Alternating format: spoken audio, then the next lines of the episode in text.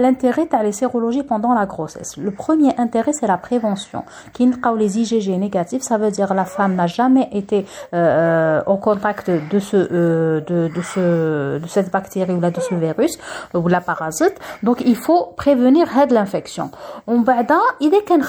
les IgM positifs, ça veut dire khlas rahim reda, des celles qu'on peut traiter médicalement avec prise en charge bien sûr du bébé euh, l'accouchement et la surveillance qui m'a par exemple la toxoplasmose اذا لقيناها نقدروا نديروا un traitement euh, le sida aussi donc نقدروا نديروا un traitement pendant la grossesse et la syphilis كيف كيف نمدوا de la pénicilline donc هادو les trois donc نقدروا on peut les traiter pendant la grossesse par contre il y a un deuxième groupe où ما نقدروش on peut on peut pas les traiter ما عندهمش un traitement qu'est-ce qu'on va faire on va juste surveiller et on va faire une prise en charge après l'accouchement on va éviter l'infection du bébé le passage euh, le moment de l'accouchement pour l'hépatite B et l'hépatite C هادو les deux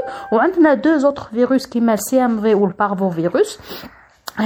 donc ils donnent des malformations et comme on on fait pas euh, d'interruption euh, de la grossesse donc ça veut dire on va juste surveiller et on va euh, prendre en charge le bébé après la naissance merci